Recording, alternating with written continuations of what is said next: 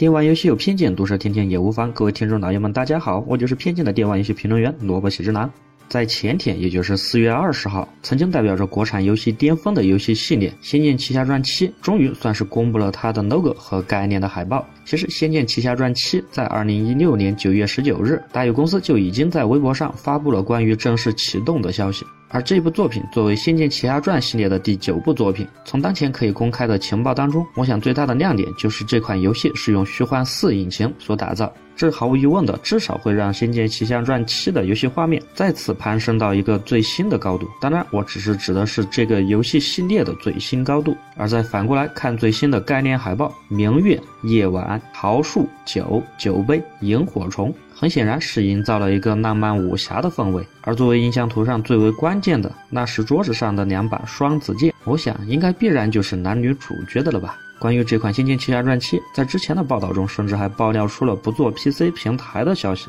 然而，很快的制作方就进行了澄清，他们表示这款游戏其实是不只做 PC 平台而已，还会上其他的平台。再加上他们说，这次的制作成本是之前六代的两倍。再加上虚幻四隐形，这听来既是好的，然而在我萝卜喜之郎个人看来，这反而让我心里一紧。这关于《仙剑奇侠传》六代的作品，众所周知，他们的 PC 优化是非常的差的。而对于七代，这 PC 优化真的已经做好了吗？就已经想跨平台了吗？而我在这样想的时候，又突然的发现，我自己这个曾经自以为伪仙剑迷的玩家，竟然已经对这款曾经的系列几乎失去了信心。那么今天就让我们一起来回顾和分析一下我们经典的国产游戏《仙剑奇侠传》系列。要说这款游戏的开始，可能现在的很多小伙伴都并没有玩过了，那就是在一九九五年七月七日，《仙剑奇侠传一代》是在原来的 DOS 平台所发售的，在那个年代，甚至连 Windows 都没有。而就是这么一款作品，让当时的很多玩家第一次知道了什么叫武侠，什么叫仙侠。而在当时的还不叫网吧，叫做电脑游戏室里。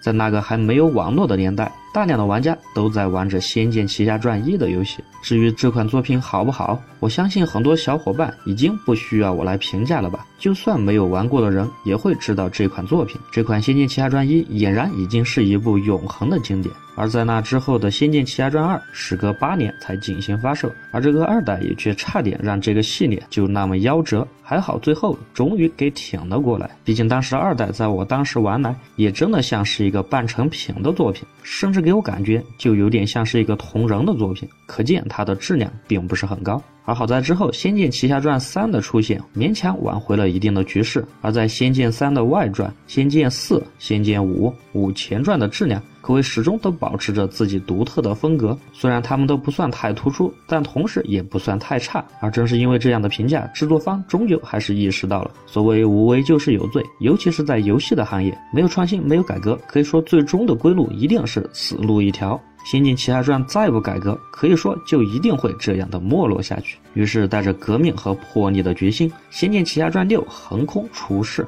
然而，事与愿违，什么都想改变，反而什么都没有抓住。当时我也是对《仙剑奇侠传六》保持了高度的关注和期待，甚至我的朋友还专门买了一套送我。不过可惜的是，在我玩了一会儿之后，我就果断的放弃了这款游戏。这款游戏至少在我看来，完全不能成为一个完整的游戏，或者说是一款优秀的游戏吧。比如游戏中明显想借鉴大量的《最终幻想》系列的经典经验，尤其是在战斗上，可谓是对原来的战斗系统进行了彻底的革新。可惜经验真的不是很足，这战斗系统可以说简直是做的是一片混乱。这在战斗的时候，甚至可以让玩家根本就不知道自己在做什么。可能一个不留神，在与 BOSS 进行决战的时候，你莫名其妙就挂了，而你甚至还完全都不知道自己到底是失误在了什么地方，就被 BOSS 给秒掉了。而在下次再挑战 BOSS 的时候，你又莫名其妙的秒杀了 BOSS。而游戏中的各种什么所谓的战术、所谓的配合，更是让人摸不着头脑。而除了拙劣的战斗，这个游戏中可以说是最为严重的，也是最为明显的问题，就是它让人无法容忍的游戏的优化。在那个时代，很多的玩家甚至调侃道：“世界上硬件需求最高的游戏，毫无疑问就是《仙剑奇侠传六》，因为在《仙剑奇侠传六》的世界当中，你连斯路泰坦都没有办法顺利的运行这款游戏。反正当时我的电脑装了这款游戏，电脑上那咆哮的风扇声，真的是。是把我惊出了一身冷汗，而且时不时就给你来一个死机，也是一点的也不科学。同时再加上它太过冗长的过场，其实也算剧情，而且大量的都是毫无意义的剧情，加上本身的技术力和完成度的有限，大量的剧情甚至连表情和动作都没有，让人真的是越玩越困乏。我记得有一段打完 BOSS 后的剧情，一共有二十分钟，而在二十分钟的剧情完之后，终于可以自己操作，我也就仅仅操作了五秒钟。接着又是二十分钟的剧情又来了，这直接导致了我根本就不想玩下去了。然而，我上面说了那么多关于《仙剑六》的一切问题，其实在我看来，这并不能全都归罪于这一款作品，因为我以上所说的这些东西，它其实都代表着《仙剑》系列的一些革新的想法。而在这款作品、这款经典的系列，在一代到五代外传的定势之下，想要做出一些改变，真的是太难太难。毕竟，在这个传统 RPG，尤其是回合制 RPG 没落的今天，想要寻求一定的突破，基本上还没有做到特别好的例子。而对于《仙剑七》，《奇侠传》系列来说，我认为其中最大的问题之一就是大宇对这款作品的发展前景可能本身都不是很清晰，于是才会导致那么多的花样百出的创新，给人的感觉就像是完全没有经过细细的推销或者研究就立刻上马的东西。而关于上面的这些问题，我认为这还根本不是《仙剑奇侠传》这个系列的问题，而是如今我们中国游戏最为大众的问题所在，那就是我们中国的很多游戏都是缺乏内涵和缺乏坚持，同时盲目追求大众的认。认可，而在技术开发上又是明显的短板，再加上一些很明显的唯利是图现象，都共同的造成了国产单机游戏的青黄不接。当然，其他的原因还有很多很多，我在这里就不再复述。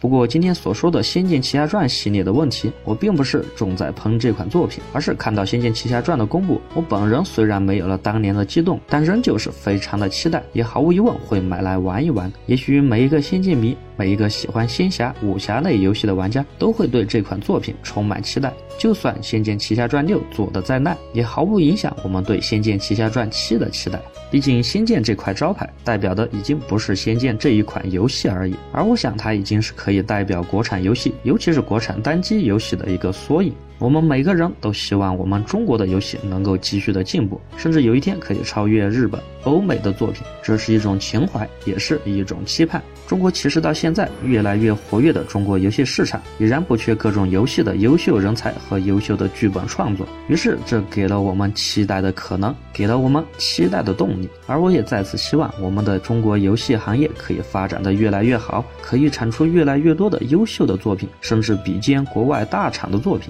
今今天的批评实质上是代表着我对期待的着迷和对期待的向往。我很希望期待可以逆转之前的颓势，甚至带领我们中国的。游戏产业进入一个全新的发展纪年。毕竟李逍遥、锁妖塔这些经典的元素，这些代表着国人游戏的骄傲，我是真的希望他们可以好好的走下去。